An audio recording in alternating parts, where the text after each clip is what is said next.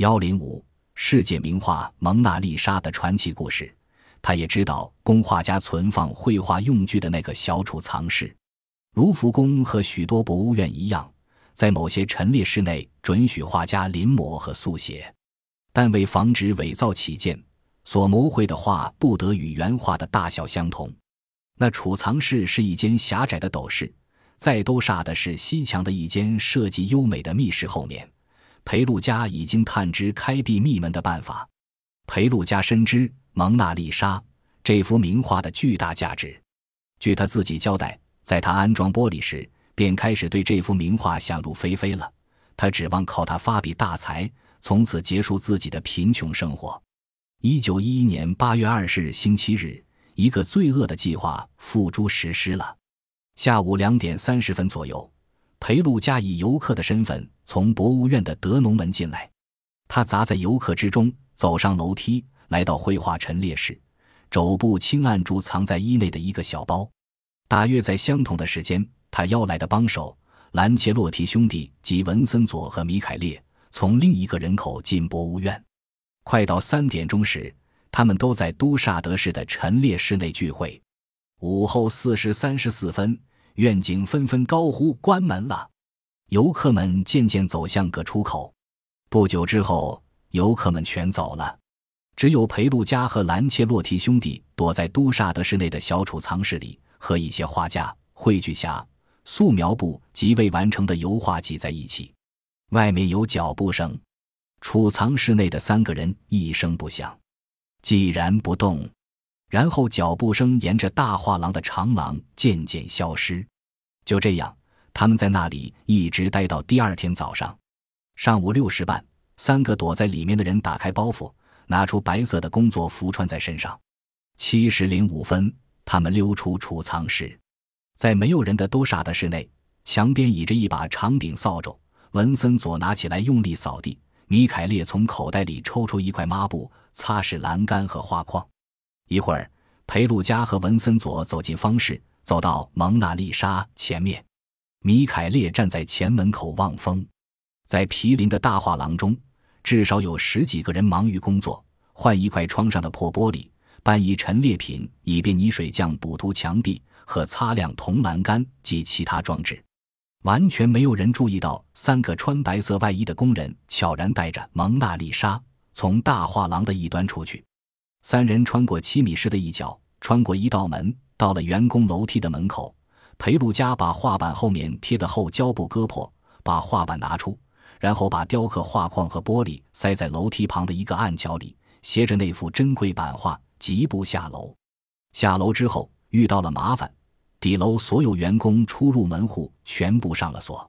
裴路加取出一把专开这道门的钥匙，但因为事先没有施开，此时转动钥匙。全无效果，时间不能等。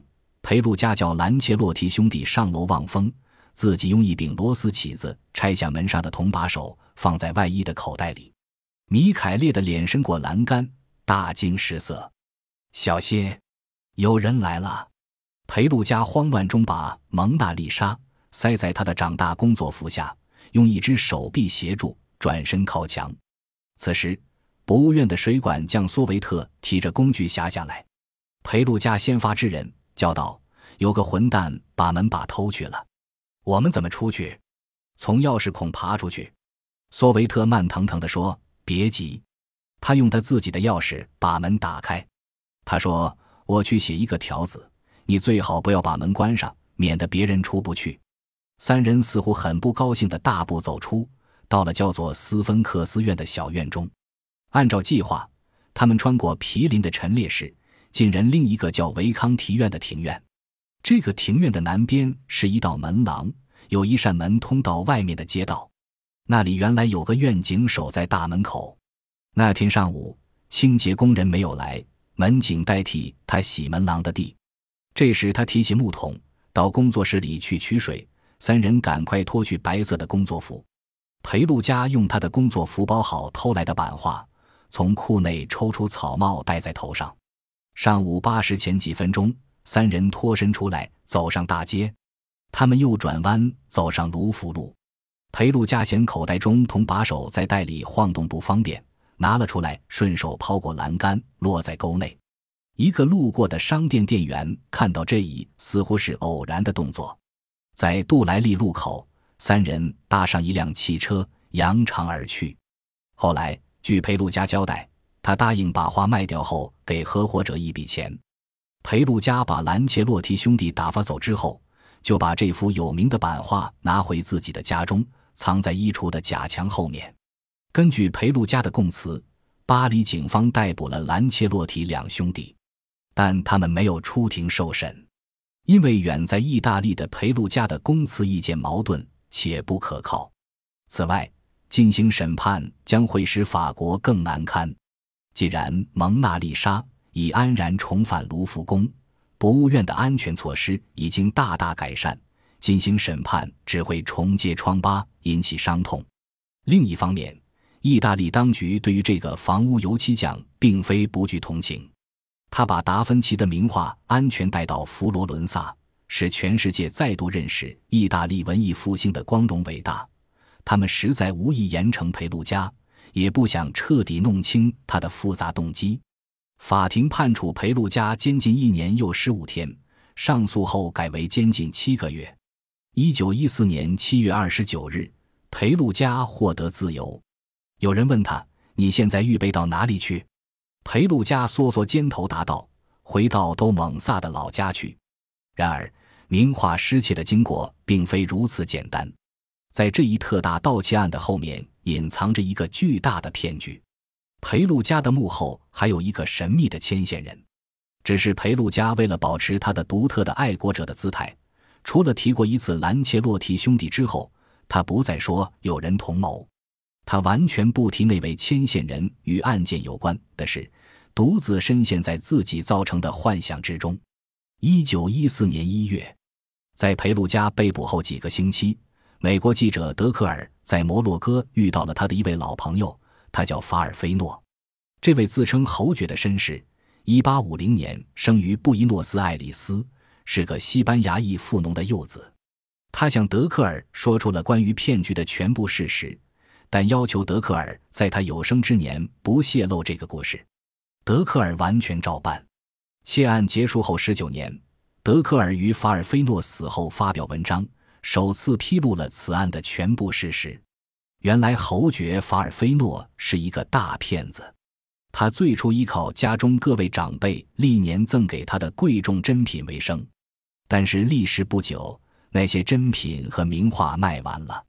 这位侯爵没有真古董可卖，就决定自造并出售假古董。他不断扩大自己的社交圈子，无论是布宜诺斯艾利斯的上流人土，还是圣保罗和里约热内卢的豪家巨宅，亦或暴发户商人和北美洲来的有钱旅客，他莫不与之交往。这些顾客对极有风采的法尔菲诺卖给他们的名贵古董和稀世珍品大为欣赏。并认为他不是个古董商人，而是个有义气的好朋友。法尔菲诺有一个十分可靠的合作者，叫肖德龙。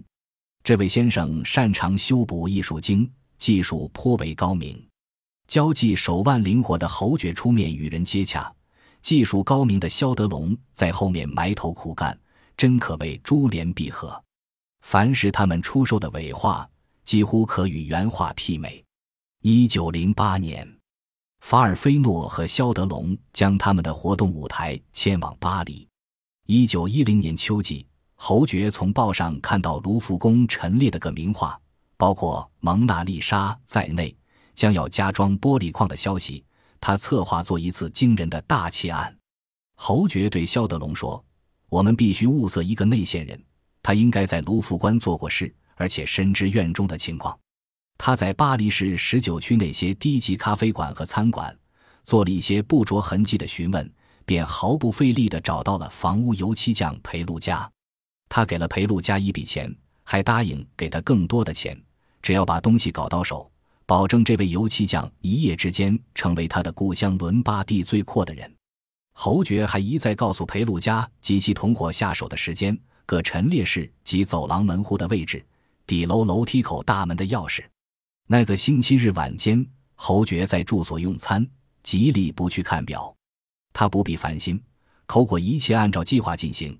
裴路加和另外两个意大利人此时即很安全地葬在储藏室内。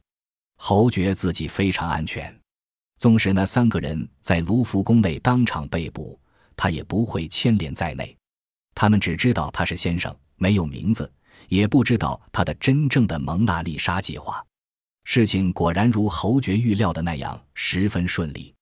裴路加将蒙娜丽莎偷了出来。开始藏在文森佐的情妇塞格诺的阁楼小室，地址在第十区的圣路易医院路。不久，侯爵自己也来了，他很得意地细看蒙娜丽莎的微笑，注意听取裴露加上午窃画的经过情况。文森佐用他情妇买的一块红绒布把那幅画包起来。侯爵掏出一个厚皮包，拿钱给他们，并且叫他们保守秘密，然后。他与裴露加出去散步，有重要的话说。